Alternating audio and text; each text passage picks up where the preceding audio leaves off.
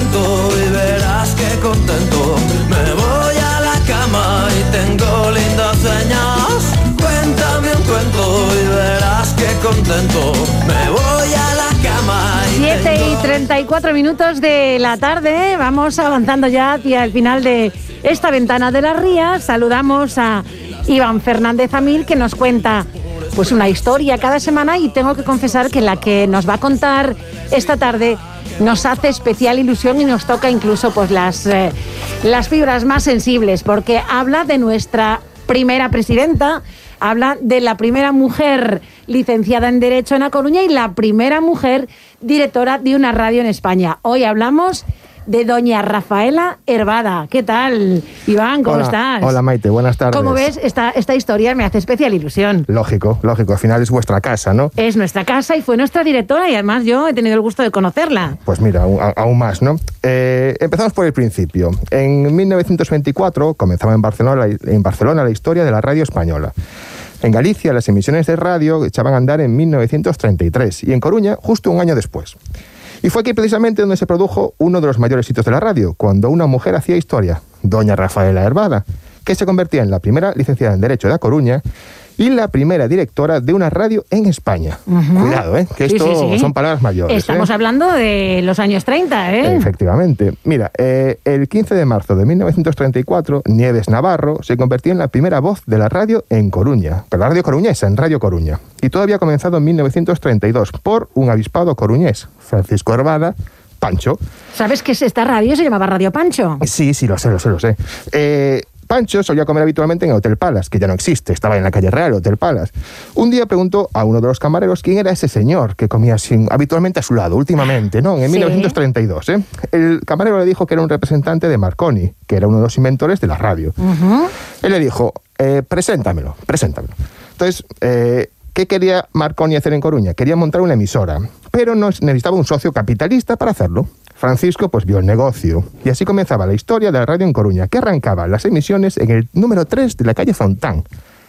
Aquí al lado. Aquí al ladito. lado, aquí al lado. Pero la radio en España seguía siendo todavía una gran desconocida. Cuando Radio, radio Coruña comenzaba emisiones, estaban censados en toda la provincia, fijaros, 762 aparatos de radio. Es decir, nada, cuatro, cuatro nada más. ¿eh? La hija de Pancho, nuestra protagonista, Rafaela Arbada, tenía 16 años cuando se inauguraba Radio Coruña. En aquellos años, Rafaela se licenció en Derecho en Santiago y se convirtió en la primera coruñesa en hacerlo. Rafaela quería opositar, pero su padre tenía problemas de salud. Así que le tocó a ella, que era la mayor, ayudar a Pancho en la radio. Y le gustó. le Claro, gustó. ¿cómo no iba a gustarle? Rafaela decía que era variado, que era ameno y que era vivo. Nada que ver con el derecho. Así que se imaginaba que con el tiempo ella sería la sucesora del fundador de Radio Coruña. ¿Cómo así sucedió? Y estaba sobradamente preparada para ello. Naturalmente.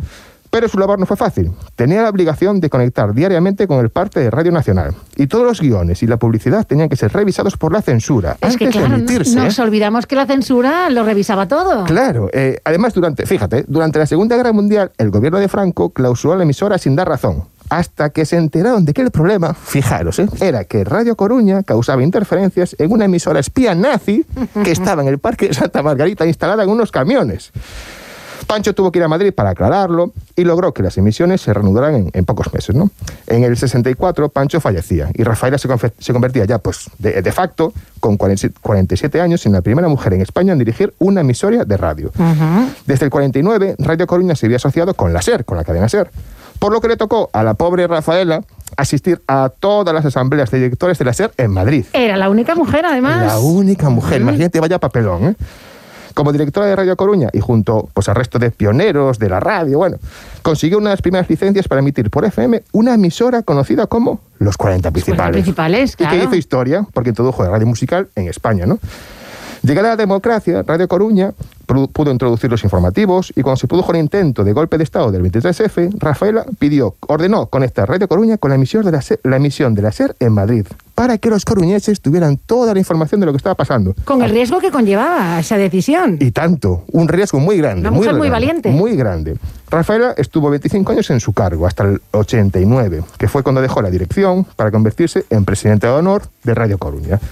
En una de sus últimas entrevistas, eh, hablaba de la clave del éxito de la radio y de las facetas, de cualquier faceta en la vida, ¿no? Capital humano y trabajo en equipo. Y sobre la dificultad de ser una mujer en un mundo de hombres, ella contaba que tan solo se había limitado a resolver problemas. Nada más.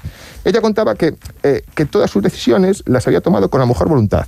Eso sí, pero con la sensación de que pocos antes que ella habían pisado aquellos terrenos. No nos cabe ninguna duda, muy pocos habían pisado aquellos terrenos porque la radio empezaba a andar. Y así nuestra directora pues consiguió llevar al éxito esta gran emisora. Gracias, Iván. Gracias a vosotros. Señoras, señores, gracias por la compañía. Se quedan con más ventana en la SER. Adiós.